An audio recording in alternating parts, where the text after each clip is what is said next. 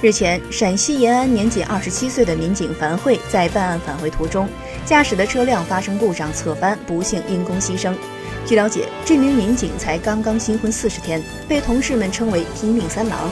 据悉，六月二十七号下午，延川县公安局石油管护大队接到一条重要线索，称一辆绿色三菱车偷盗原油后，由延川驶往清涧境内。接到线索后，民警樊慧等人将嫌疑车辆拦截，而嫌疑车驾驶员和同伙弃车逃跑。随后，樊慧在驾驶嫌疑车辆返回途中，车辆故障发生侧翻，导致自燃，不幸壮烈牺牲。目前，两名涉嫌盗窃原油的犯罪分子已经被抓获归案。